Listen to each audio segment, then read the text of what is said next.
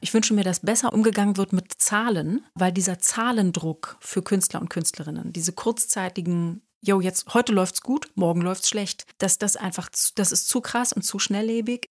Einfach eine viel längere Leitung zu haben und zu sagen so, okay, das ist nicht der Tag heute, der zählt, sondern das Jahr. Ich werde in diesem Jahr das und das ist mein kreatives Projekt, das und das werde ich machen. Das ist das Wichtige. Thema Takt, der Hip-Hop-Business-Podcast mit Tobias Wilinski. Im ersten Teil des Interviews ging es um Kreativität und wie Kreativität von mentaler Gesundheit beeinflusst wird. In Teil 2 geht es mit Diplompsychologin Franziska Lauter darum, wie ich resilienter werde, Abstand zu Social Media gewinnen kann, wie ich mit Fame oder Lampenfieber umgehe und wie wichtig Ernährung und Bewegung für mentale Gesundheit sind. Ich hatte lauter Fragen und habe wieder sehr viel gelernt. Triggerwarnung, in dieser Folge sprechen wir auch über Depressionen. Anlaufstellen findet ihr im Beschreibungstext. Dort findet ihr auch einen Link, wenn ihr Thematakt unterstützen wollt, per paypal.me slash thematakt. Bewertet Thematakt bei Apple Podcasts und Spotify und folgt Thematakt, damit ihr auch die kommenden Folgen hört. Jetzt aber viel Spaß mit dieser. Glaubst du, Digital Detox ist sinnvoll? Oder muss ich eher einen ähm, Umgang mit Social Media finden und es ist jetzt nicht so sinnvoll, außer ich äh, will vielleicht äh, drei Wochen lang mein Album schreiben, ähm, aber dann wieder zu den alten Gewohnheiten zurückzukehren und sich wieder von, von, von Instagram oder so abzufacken, ist eigentlich weniger sinnvoll. Hast du dazu eine Meinung? Das mit dem Albumschreiben habe ich gar nicht verstanden gerade. Mm, na, dass ich sage, ey, ich möchte mich jetzt einfach mehr auf eine Sache konzentrieren. Deswegen sage ich, ich benutze, äh, schließe mein Handy in den Schrank. Das ist ja, würde ich mal sagen, auf jeden Fall besser, als wenn du dich ablenken lässt. Aber einfach so dieser, also ich habe Digital Detox noch nie gemacht. Ähm, würdest du sagen, das ist gut? Hilft es Leuten, einen besseren Umgang zu finden? Oder ist es so ein bisschen wie ähm, Drogen und ich lasse mal zwei Wochen die Drogen weg und dann gehe ich wieder zurück, ähm, dass das jetzt nicht so viel geholfen hat? Also für kreative Prozesse, glaube ich, ähm, ist es sehr gut. Viele berichten, dass es ähm, ihnen sehr gut tut in ihrer Kreativität, wenn sie sich fokussieren können. Mhm. Das heißt, mit den drei Wochen irgendwie so, ne, ich plane irgendwie ein Album zu machen oder ich bin in so einer Endphase oder ich habe mir da was freigeschaufelt und da will ich wirklich hardcore an meinem Projekt arbeiten. In diesen Zeiten ist Digital Detox würde ich mal Pi mal Daumen tatsächlich sagen, ganz sinnvoll. Mhm. Denn wir kommen erst in tiefe Flow-Zustände, wo wir also wirklich ähm, erschaffen und kreieren können und auch über uns hinauswachsen können, wenn wir eben nicht die ganze Zeit dis distracted sind. Wenn wir die ganze Zeit irgendwie, wenn was piept oder wir uns Sorgen machen um irgendetwas anderes oder noch gucken, wie viele Likes und bla bla bla wir haben.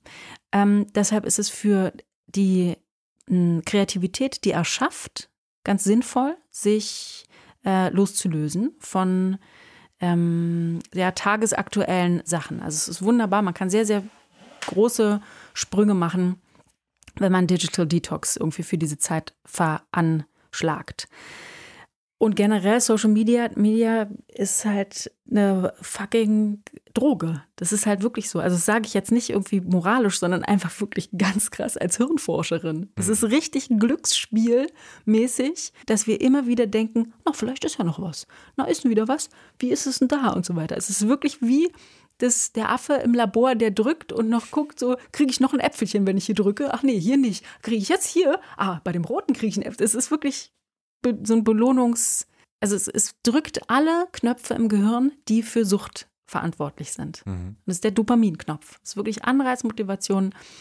Anyway, ich will jetzt nicht zu sehr in die Dopaminforschung einsteigen, aber passt auf jeden Fall alle gut auf euch auf, weil also Social Media kann, also was da passiert, kann unglaublich in die Kreativität reingrätschen, mhm. weil man so viel damit beschäftigt ist, was andere Leute tun, machen, sagen, lassen, denken, schreiben, haben, erleben und man ganz davon wegkommt, was man eigentlich selber fühlt und wo man überhaupt ist.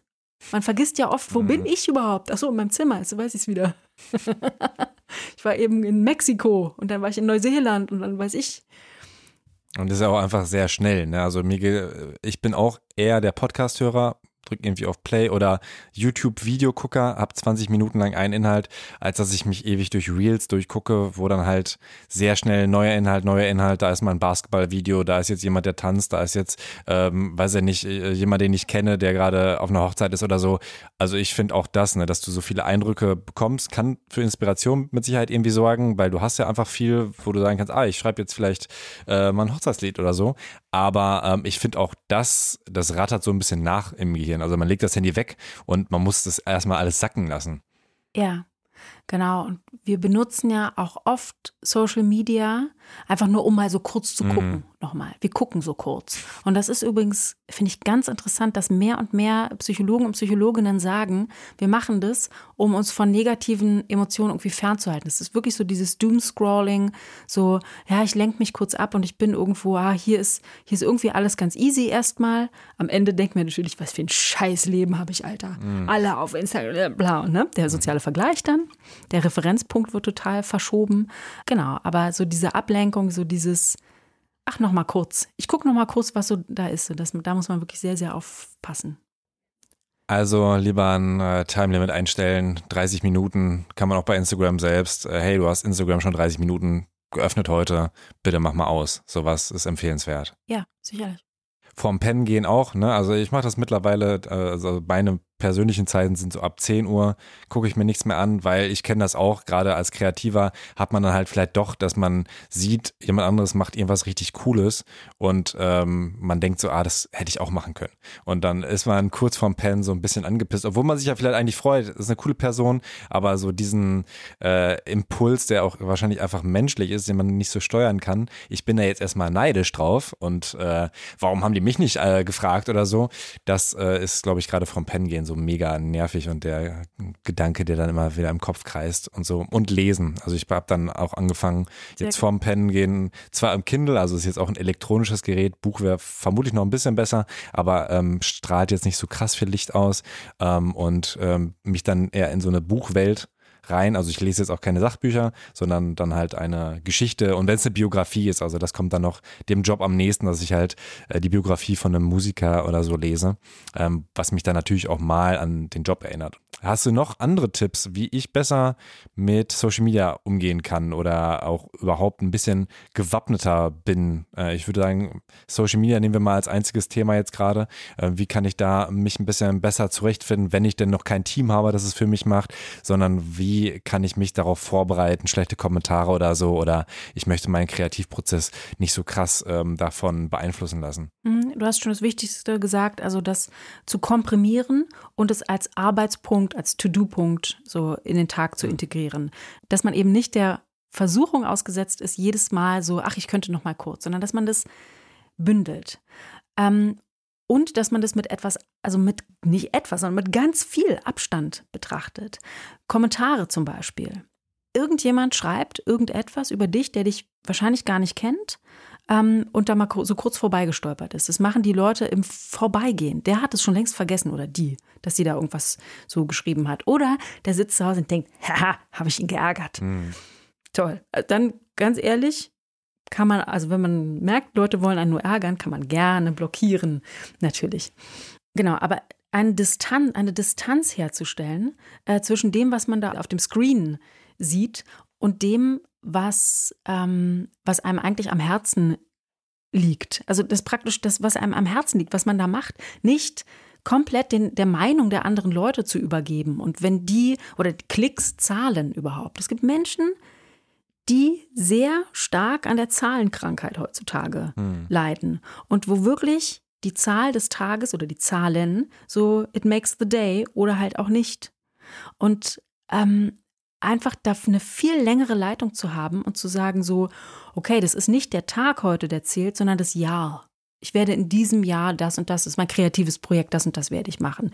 Das ist das Wichtige, Langzeitperspektive, weil wir leben nämlich gerade über Social Media, wir leben nur noch in der Kurzzeitperspektive und denken, heute kommt das und das raus, heute poste ich das und das, da will ich gucken, wie viele Zahlen das hat. Und wir gucken uns so einen kleinen Slice an, einen winzigen Slice und ärgern uns dann, wenn mal irgendwie so, so als wenn man so eine Kurve mit einer Lupe betrachtet. Wir ärgern uns voll, wenn da so ein kleiner Zacken runtergeht und wir müssen viel mehr sehen irgendwie, okay, das ist jetzt ein, ein Schritt von einem riesigen Plan, äh, den ich habe. Und der ist eigentlich äh, kreativ zu sein und sich dann auch daran zu erinnern, ähm, dass das Wichtige ist, kreativ zu sein und nicht, was die Leute dazu sagen. Das mhm. ist das Zweite. Das Wichtigste ist alleine der kreative Prozess, das, was man macht und dass man sagt, ja, ich finde es wichtig und gut, dass das jemand macht. Ich habe einen Song, habe einen Hochzeitssong geschrieben zum Beispiel oder weiß ich, ne? Ich habe, weiß ich nicht, das und das. Das war jetzt mein Ding hier. Das musste ich raushauen. Mhm. And that's it. Das kann ich nachvollziehen. Also auch gerade mit der Distanz, als so Stories neu waren. Ich mag das Format gerne, weil es ja einfach, du kannst super viel machen. Mit Snapchat erst, ne? Dann hat Instagram es kopiert. Da war ich schon relativ äh, schnell am Start und habe einfach auch irgendwelchen, irgendeinen Scheiß mir ausgedacht und fand das auch cool.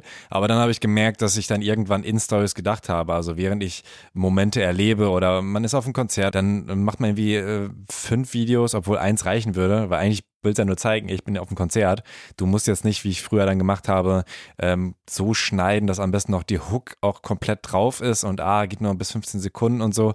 Ähm, aber gerade da habe ich dann, da hat es mich dann irgendwann äh, angefangen auch abzufacken, dass ich gemerkt habe, ey, ich genieße den Moment gar nicht weil ich gerade denke, wie kann ich das denn am besten und was poste ich dann? Und am Ende habe ich dann gar nichts gepostet, obwohl ich die ganzen Videos dann hatte, so weil ich dachte, ah, mache ich das später noch? Oder im Urlaub habe ich auch aufgehört. Also mittlerweile eher dann so, wenn ich jetzt filme und das direkt poste, ist cool, aber wenn ich jetzt so aufnehme, und dann schon überlege, wie ich das dann später stapel. Also an sich natürlich ganz gut, aber eher auch für so einen, ich bin der Social Media Typ für einen Artist vielleicht.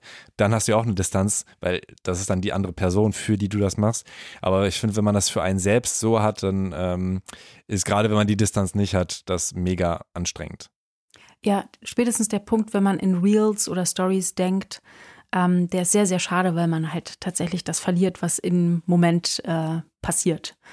Mm, es ist immer schöner und größer als das, was äh, auf diesem kleinen Viereck mhm. nachher erscheint. Was aber in dem Viereck dazukommt, ist, dass andere Leute das sehen.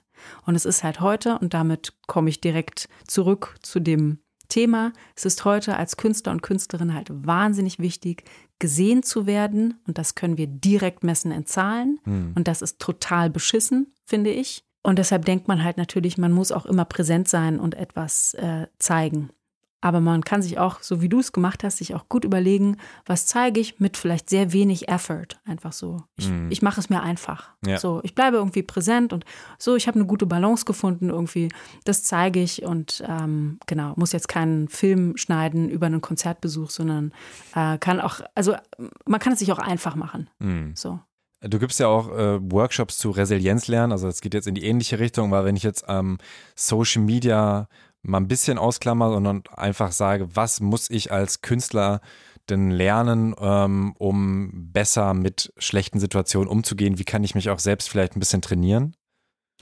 Oh, ähm, ja, das ist, äh, ich kann ja mal so ein paar Punkte aufzählen, die man gut aus dem Hut selber zaubern kann, wenn man in stressige Situationen kommt. Und zwar wirklich auch aus der Resilienzforschung. Und das trifft für Künstler zu, ähm, als auch für alle anderen Menschen. oh Wunder, Freunde, ein Freundesnetzwerk ist total super krass wichtig. Also mit die wichtigste Variable. Oder ich sage, ich sag mal vielleicht eine Sache, die sehr, sehr wichtig ist für Künstler und Künstlerinnen, die in der Öffentlichkeit stehen. Und zwar ein Faktor von Resilienz ist auch, dass man es aushält, wenn verschiedene Menschen einen betrachten, überhaupt erstmal, öffentlich auch, und dann zu unterschiedlichen Urteilen kommen. Wenn alle Urteilenden die gleiche Meinung hätten, die ist ja super toll. Das ist eine ganz tolle Künstlerin. Dann herrscht Konkordanz, nennt man das. Konkordanz, okay. Und ein sehr resilientes und sehr gesunder Mensch, ein resilientes Individuum kann es aushalten, wenn es, wenn es keine Konkordanz gibt.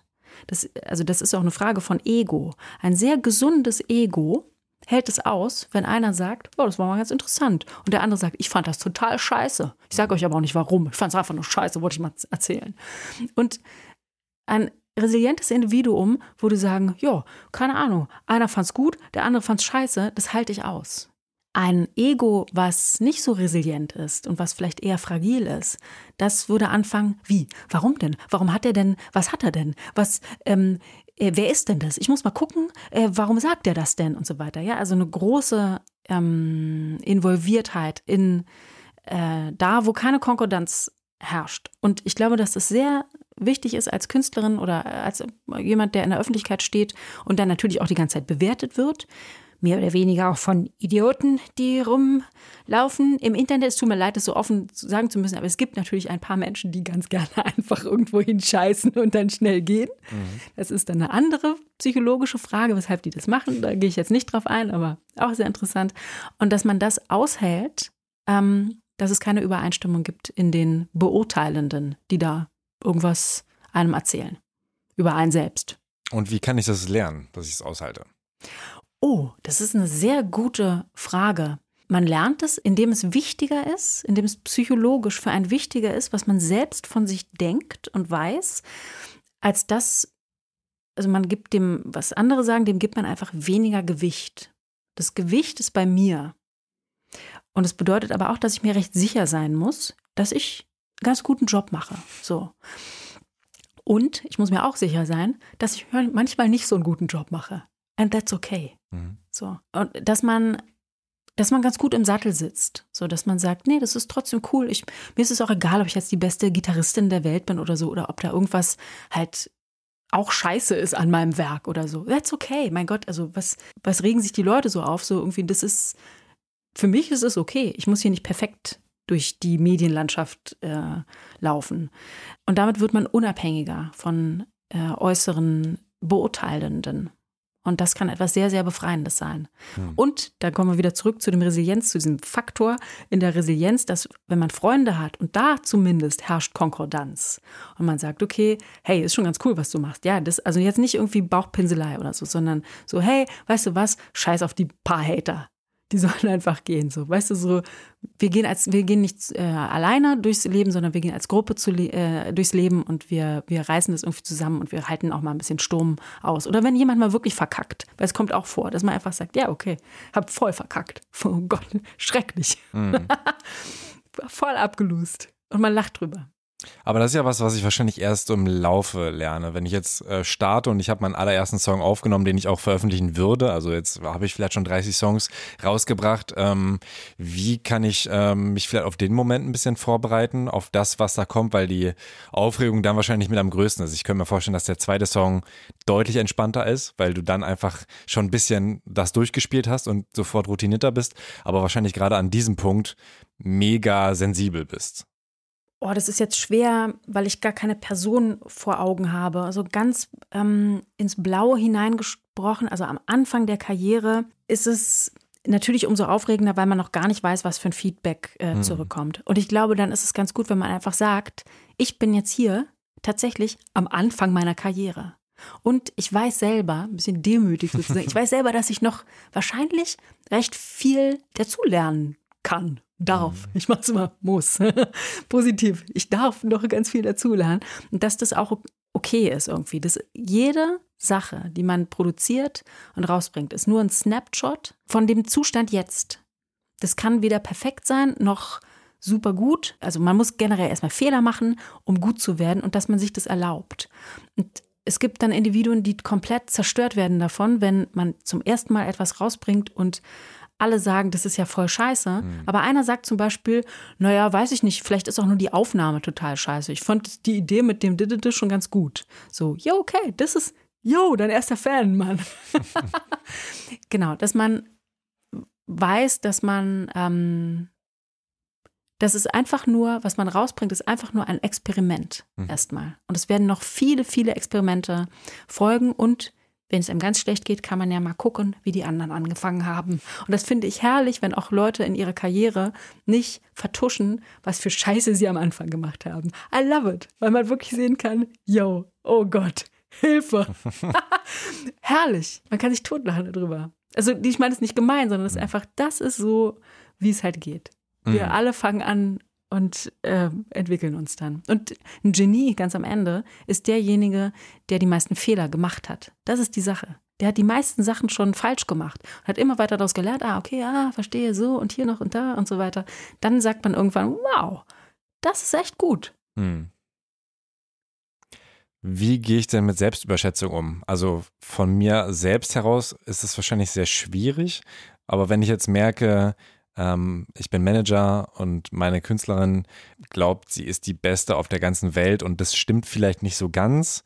Und auch gerade weil diese Erwartungshaltung natürlich nochmal schneller äh, enttäuscht wird. Also auch da, ne, erster Song wird rausgebracht und ist eben gar keine Demut da, sondern so, ey, das ist, ey, ich bin jetzt schon besser als alle.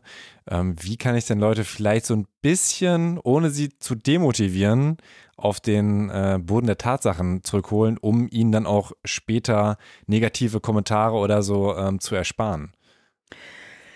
Selbstüberschätzung ist psychologisch gesehen ein Abwehrmechanismus für ein zu fragiles Selbst. Also die Leute, die sich unbedingt selbst überschätzen wollen und müssen, die machen es deshalb, weil sie es nicht aushalten können, halt vielleicht doch nicht so perfekt schon zu sein.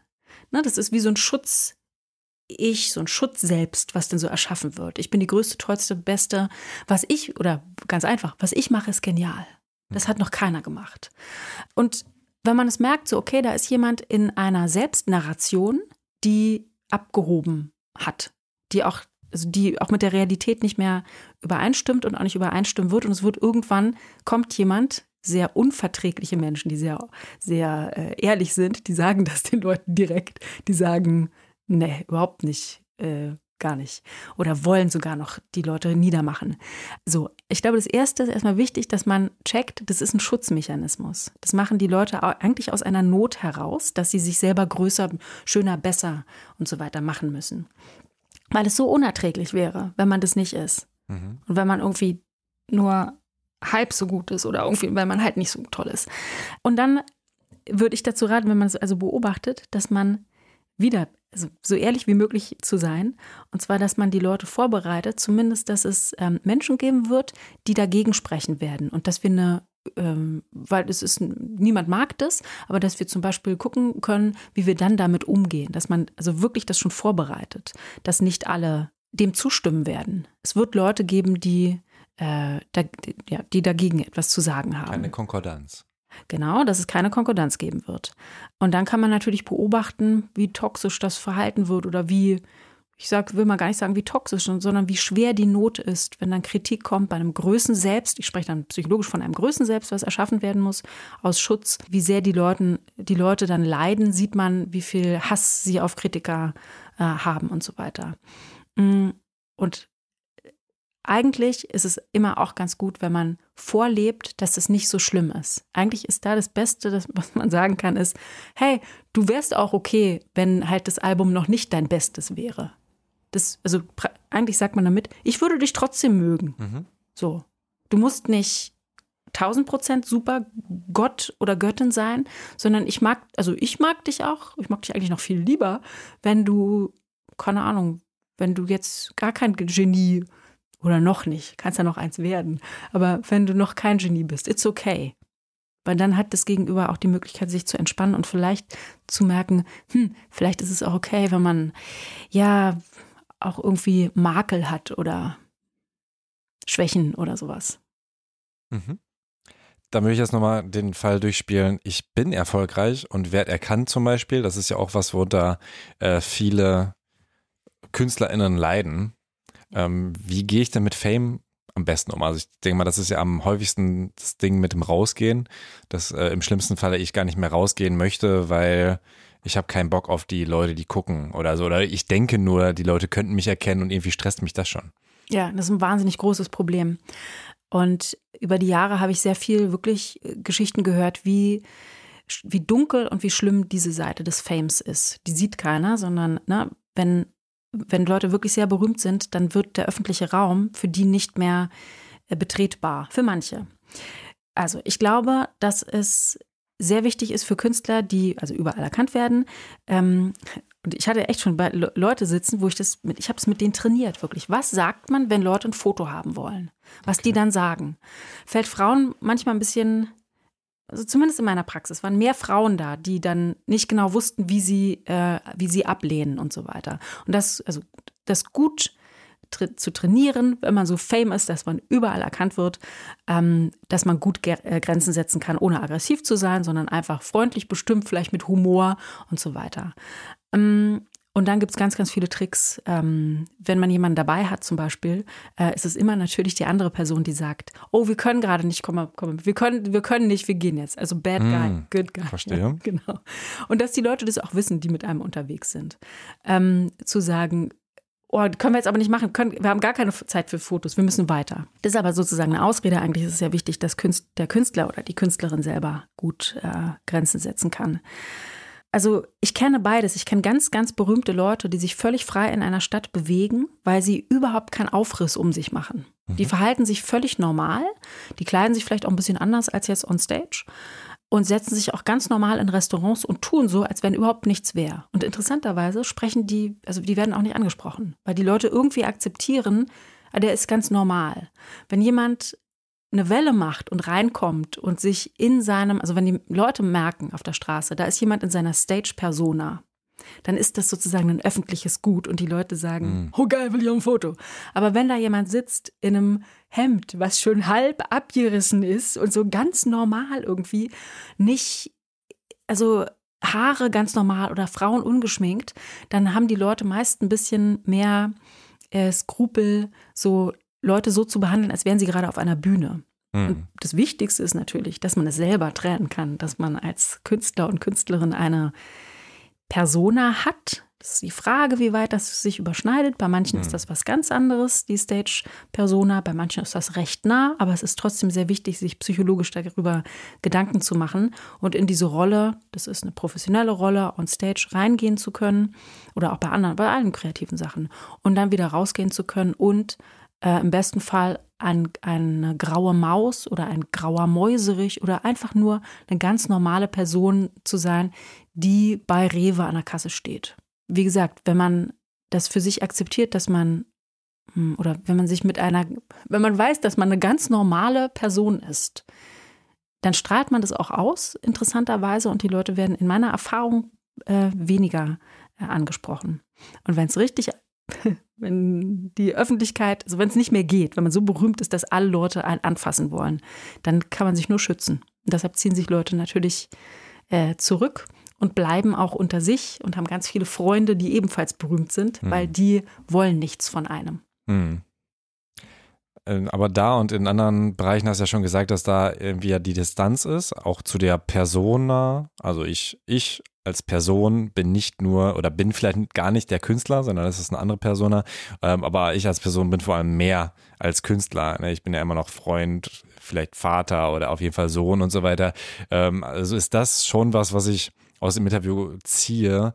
Äh, Distanz hilft auf jeden Fall, um ja, mentale Gesundheit auch zu halten.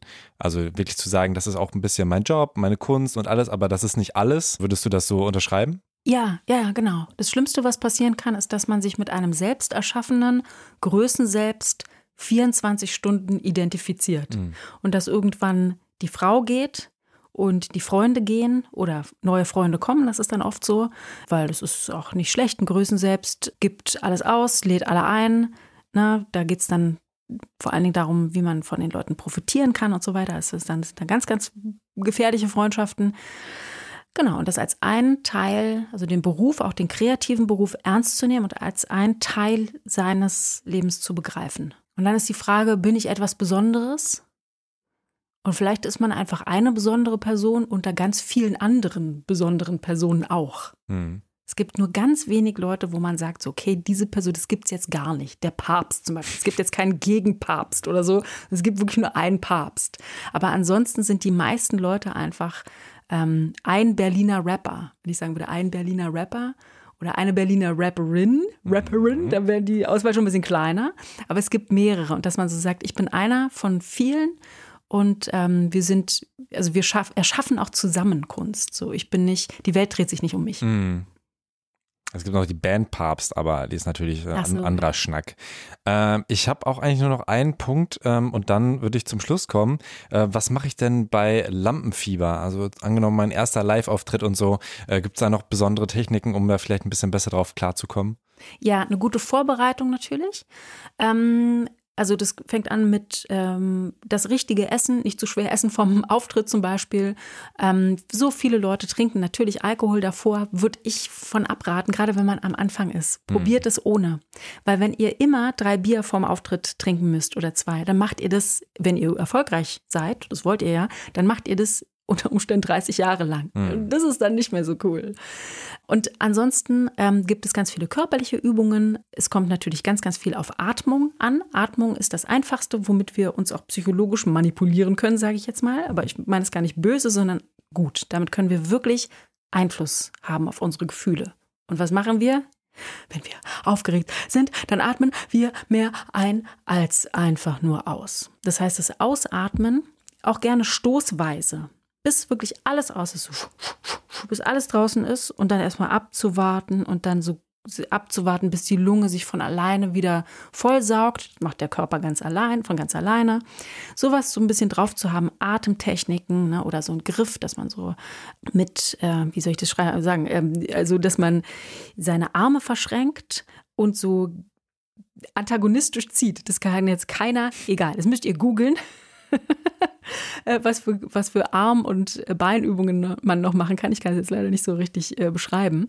Ähm, aber sich mit so etwas auseinanderzusetzen und dann auf der Bühne einen guten Plan zu haben und so einen guten Plan zu haben, dass man weiß, dass man auch von ihm abweichen kann. Mhm.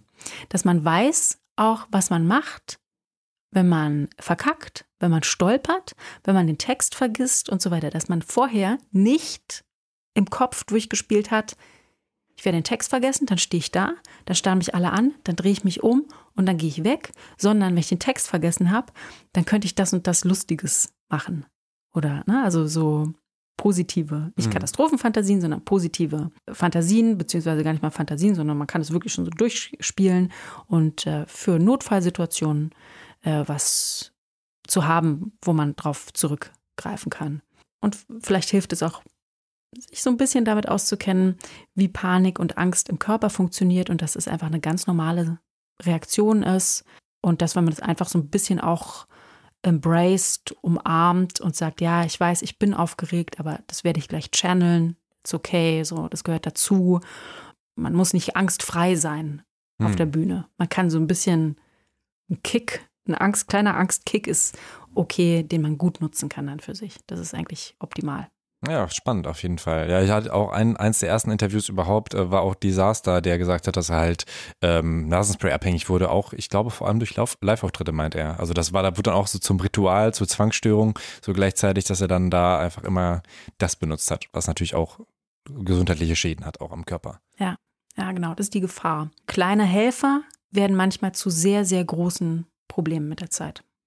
Noch äh, was, was, was wahrscheinlich ähm, sehr klar ist, aber einfach um nochmal abzuklopfen, es hilft wahrscheinlich auch, wenn ich mich gesund ernähre, ähm, oh ja. vielleicht selbst koche und kein Fertigfraß die ganze Zeit nur, was im Studio natürlich auch häufiger passieren kann.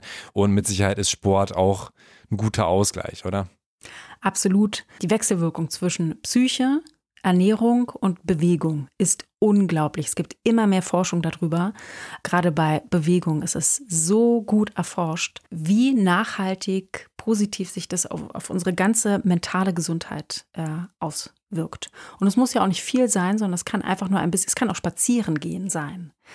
Alles nur nicht halt den ganzen Tag, naja, so wie wir es halt machen, vorm Computer hocken oder irgendwo äh, rumsitzen, irgendwie vor Bildschirmen und so weiter. Ne? Das ist das große Desaster unserer hochtechnologisierten Zeit, dass wir vergessen, dass wir einen Körper haben, der auch äh, Sehnen hat und Muskeln hat und alles Mögliche hat, den wir pflegen eigentlich und hegen sollten, was ganz natürlich dazu führen wird, dass wir uns mental tatsächlich besser fühlen. Gegen Depressionen, ne, das ist ja so das, was am meisten äh, immer an, rangezogen wird. Gegen Depressionen ist das wirklich tatsächlich einer der äh, wichtigsten Sachen, die man machen kann, sich mhm. tatsächlich zu bewegen. Und es hilft ja auch nochmal, um sich selbst ein bisschen vielschichtiger zu sehen, ne? dass man sich auch als Sportler, also wenn ich jetzt wirklich auch noch bei Wettkämpfen dabei bin, dass ich natürlich auch mein Team habe, ich habe andere oh ja. Menschen, ich habe vielleicht dann noch ein Basketballspiel, wo ich hinfieber oder äh, umgekehrt Dirk Nowitzki, der glaube ich angefangen hat, Saxophon zu lernen, ähm, damit er nicht nur an Basketball denkt. Ja, verstehe, genau. So können wir das äh, als ausgleichende Maßnahme erleben und so in unserem Leben irgendwie einladen. Und das Gute an Sport ist auch, dass wir unsere Grenzen kennenlernen, dass wir unseren Körper kennenlernen, dass wir auch ke kennenlernen, wie unser Körper unter Stress reagiert, dass es nicht mehr ähm, immer schlimm ist, wenn wir einen erschnellten, einen erhöhten Herzrhythmus haben oder so, dass unser, dass, ne, unser Körper klappt nicht ab, wenn wir mal einen Puls von, weiß ich, bisschen höher irgendwie haben oder mal Blutdruck und so weiter. It's all fine, auch wenn man auf der Bühne steht. Dafür sind wir gemacht. Wir sind auch für Schmerz gemacht. Sport bedeutet auch manchmal ein bisschen Schmerz. Und das ist auch okay und gut und es soll auch so sein. Ja, das ist eine gute Überleitung, weil jetzt kommt auch der Abschiedsschmerz gleich. Ähm, abschließende Fragen. Was wünschst du dir für die Musikindustrie? Ähm, dass das äh, Thema Mental Health natürlich nach vorne gebracht wird, auf jeden Fall. Ähm, ich wünsche mir, dass noch viel mehr, hm, ich wünsche mir eigentlich, dass Künstler und Künstlerinnen nicht mehr alles auf den eigenen Schultern tragen müssen. Ich wünsche mir, dass besser umgegangen, umgegangen wird mit Zahlen, äh, weil dieser Zahlendruck für Künstler und Künstlerinnen, diese kurzzeitigen Jo, jetzt heute läuft's gut, morgen läuft's schlecht. Das, das einfach, das ist zu krass und zu schnelllebig. Ich wünsche mir, dass Algorithmen äh, ganz anders äh, laufen, dass Leute aus dem Hamsterrad viel einfacher aussteigen können. Das ist das, was ich mit am meisten in meiner Praxis tatsächlich höre. Ich habe ein Problem damit im Algorith der Algorithmus generell. Mhm. Ne? Äh, ich habe da ein Problem. Äh, ich komme da, ich kann da nicht mehr abspringen. Und ich wünsche mir, dass Musik einfach viel, viel besser bezahlt wird dass es die Wertschätzung bekommt, die gebührend ist, und zwar nicht nur durch Applaus oder ne, durch äh, einen Kasten Bier for free, sondern tatsächlich, dass Leute sich bewusst sind, dass es dass Leute gibt, die davon leben und dass die einen unglaublich wichtigen Bestandteil unserer Gesellschaft sind, weil die sind ein Spiegel, die sind Information, die sind Innovation, die bringen Themen nach vorne und dass das die treibende Kraft ist in unserer Kultur.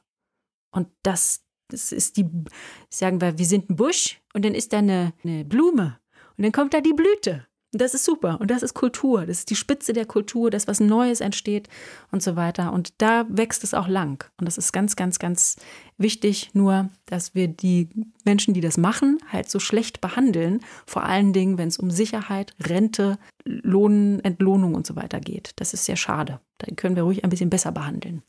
Weil KünstlerInnen müssen nicht ähm, leiden, um Kunst zu erschaffen. Genau. Sie können, wenn sie wollen. Das wollen wir niemandem absprechen. Aber sie müssen auch nicht. Und was wünschst du dir für dich?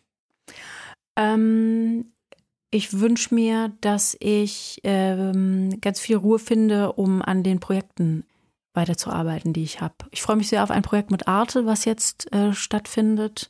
Und ich wünsche mir, dass ich für immer auf dem Pfad bleibe, dass ich wirklich nur noch mache, worauf ich Bock habe. Das, ich weiß, das klingt radikal, mhm. aber äh, diesen Weg gehe ich mit allen, mit allen Konsequenzen. es ist mir egal, wo ich lande, ich gehe den Weg. Ja, das klingt doch wunderbar. Wünsche ich dir auf jeden Fall. Drück die Daumen. Und wenn du nicht noch was hinzufügen möchtest. Es war wunderschön, mit dir zu reden. Ich hatte sehr viel ähm, Spaß beim Erzählen und beim, deine Fragen waren super. Danke. ja, vielen Dank. Das war's schon. Sehr, danke dir. Tschüss.